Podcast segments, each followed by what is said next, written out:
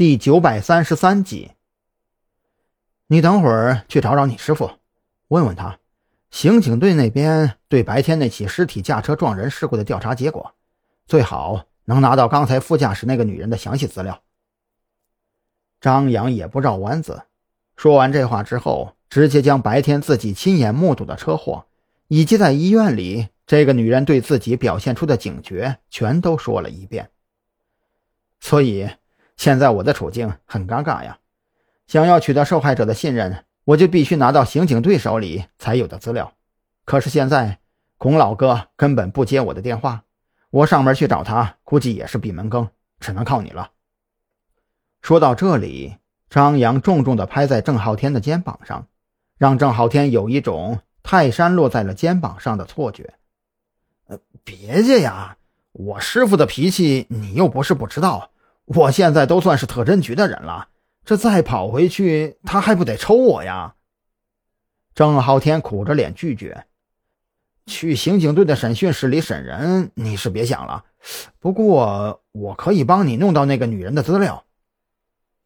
张扬眼前一亮，如果可以拿到那个女人的资料，加上郑浩天的证件上隶属单位目前还是山南市刑警队的便利条件，自己就能取得他的信任。如此一来，说不定还会有些意外收获呢。行，那这事你尽快落实一下。孔老哥那边你也尝试着接触一下试试。那实在不行呢，就按雨桐说的，咱们等后半夜找个僻静地方审审得了。张扬当即做出决定，目前一共有三条线可以追查，一条是那栋三层小楼的主人，一条是刚刚抓获的三名持枪歹徒，至于最后一条嘛，就是接连遭遇离奇车祸的年轻妈妈了。关于这两起离奇车祸，张扬心里其实也有些发毛，这事儿看起来跟自己一直追查的子午会没有任何关系，可是心底深处总觉得。查下去或许会有惊喜，在这种矛盾的心情中，张扬默默推开房门，来到外边的走廊上，点了根烟。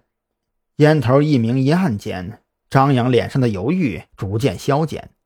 他想起了刚加入特侦局的时候，赵军曾跟自己说过，特侦局经手的案子都不是一时半会儿就能查出头绪的，越是如此，就越需要耐得住性子。越需要一双能够发现蛛丝马迹的眼睛，以及一颗稍有发现就咬着查下去的恒心。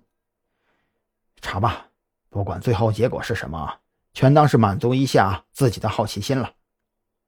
张扬在窗台上按灭了烟头，顺手将烟蒂丢进垃圾桶，折身回到屋里，准备先多少睡一会儿，等待郑浩天的消息，也好决定下一步到底该怎么办。张扬昏昏睡去之后，等他再次被叫醒，已经是凌晨三点。郑浩天拿着一份刚打印出来的传真文件，脸上喜忧参半。呃，张哥，这是那个女人的详细家庭资料。